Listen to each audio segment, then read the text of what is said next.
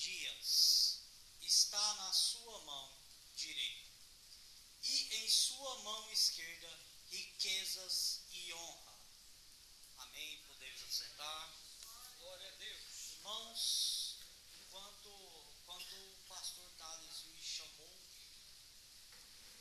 eu li este versículo e logo após tive um amigo, profeta, também pregador, que falou de mim. A gente, nós estávamos conversando sobre Jó e eu senti de falar um pouco sobre Jó nesta noite. Porque eu acho que na Bíblia nós temos diversos, diversos exemplos de homens que tiveram restituição de vida, restituição de honra e restituição de riqueza. Mas Jó é um exemplo claro de um homem reto, íntegro, que passou por maus bocados, mas que no final ele teve a restituição de todas essas coisas.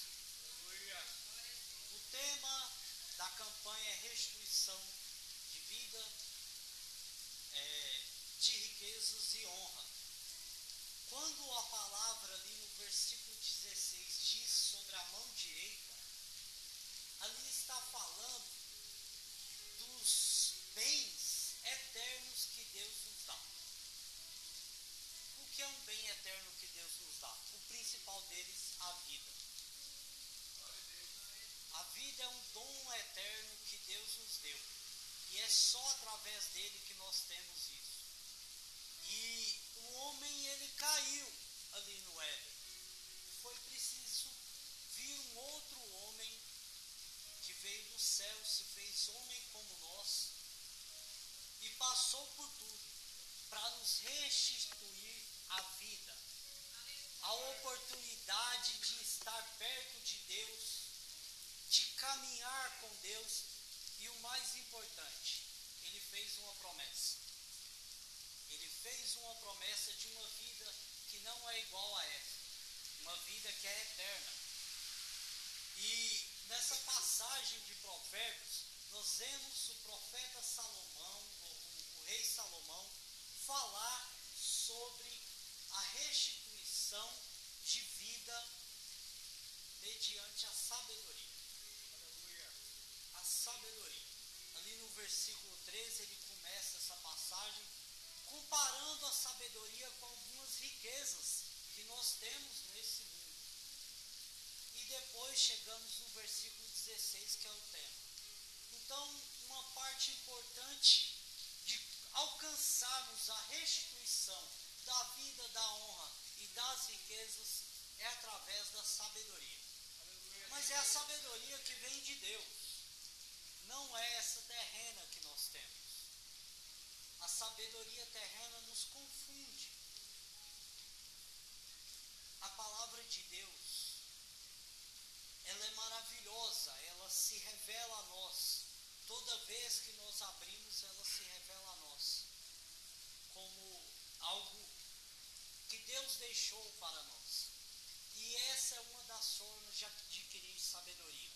E uma das coisas que eu mais gosto, pastor, no Antigo Testamento, é, são as histórias. Porque com as histórias nós temos grandes exemplos para aprendermos. Com gente que era gente como a gente, que errou, falhou, mas que alcançou a restituição de Deus. E, ah, voltando ao versículo 16 de Provérbios, temos a mão esquerda. A mão esquerda já fala desses bens terrenos, coisas que o próprio Deus fala que nos dá, mas que ele também fala para não nos apegarmos a ele, para não termos ele como nosso Deus, para não termos ele como princípio. Mas o princípio deve ser Deus, como ele fala em Mateus 6,33. Mas buscai primeiramente o reino de Deus e a sua justiça, e as demais coisas vos serão acrescentadas. Isto é uma lição para aprendermos. De que Deus tem essas promessas para nós. Eu não vim aqui para falar de carro, casa. Isso tudo Deus pode te dar. E Ele fala que vai te dar. Mas nós temos que buscarmos algo que vem primeiramente de Deus. Buscar andar com Deus, adorar a Deus em todos os momentos e circunstâncias. Todos esses pontos que eu citei, Jó é um exemplo, um exemplo verdadeiro de tudo isso. Todos os irmãos já devem ter ouvido falar da história de Jó. O livro, o autor começa falando, ah, dando um testemunho de quem era Jó. Mas o mais impressionante do livro de Jó é que Deus testemunha de Jó. Quantos homens na história do mundo tiveram a honra de Deus te te testemunhar deles? Quantos homens? Às vezes, a, o seu pastor, seu pai, seu chefe testemunha de você, fala de, de qualidades que você tem. Mas você já pensou que um dia Deus pode virar assim e falar: tá vendo temente a Deus e se dizia do mal. Esse é um alvo que nós devemos ter. Mas como o tema aqui é restituição, nós sabemos que a partir do capítulo do, do capítulo 2 começa a tentação de Satanás que foi autorizado por Deus na vida de Jó. Satanás viu ali uma oportunidade de tentar é, com que um homem de Deus é, se voltasse contra Deus. Satanás tentou uma vez, tirou riquezas, tirou servos, matou seus filhos. E Jó continuou adorando a Deus. Satanás foi de novo ali falar com Deus. Falou, ah, mas ele te adora porque ele tem saúde, porque ele tem uma boa vida. E Deus ali autoriza ele de novo a tentar Jó. E, e ali ele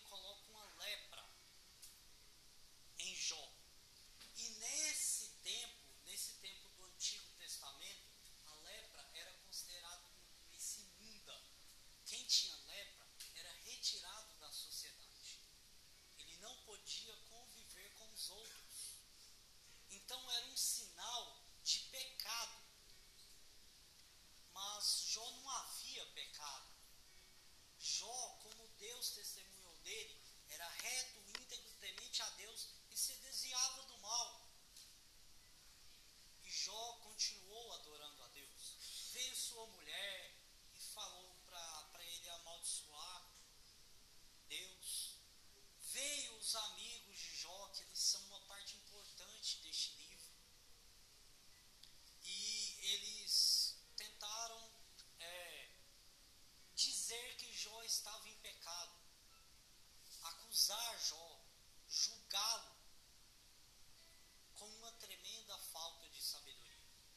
Mas aí está uma questão de que mais lá na frente você vai entender por que Jó teve toda a sua vida, sua honra e sua riqueza restituída. Jó era um homem sábio, tanto na resposta à sua mulher, tanto na resposta aos seus amigos, ele mostrou sabedoria. Em toda a história deste livro, nos seus 41 primeiros capítulos, vai contar uma história toda de, de, de Jó passando por esses problemas, adversidades, que ele ali, naquele momento, não merecia, mas que estava sobre ele.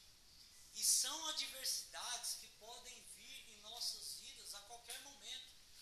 Quantas vezes nesse mundo aí perdido, você liga o jornal e não ouve falar de uma tragédia que mata filhos, de alguém que perdeu suas riquezas? Quantas vezes? Às vezes até no meio de nós. Deus, Ele tem essa promessa da restituição.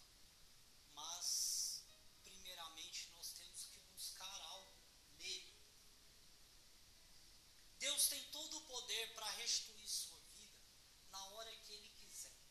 Ele é onipresente, onisciente, onipotente. Ele sabe todas as coisas que acontecem na sua vida. Mas é muito importante, irmãos, aprendermos que nós temos que dar um passo rumo à presença de Deus. Deus, em sua graça e ele deu um passo enorme em direção ao homem. Porque o homem estava caído, o homem estava em pecado, destruído. Mas ele enviou o seu filho. Ele enviou o seu filho a este mundo para passar por dores, adversidades que ele tinha que passar para ser o exemplo vivo, o cordeiro que passou pelo matador. Para você ver, nenhum dos homens de Deus